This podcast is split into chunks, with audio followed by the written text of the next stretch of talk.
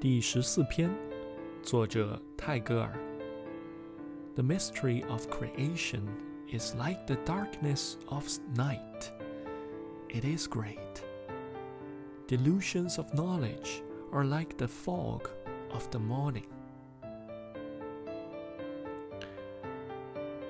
创造的神秘有如夜间的黑暗，是伟大的；而知识的幻影。 却不过如尘间之物。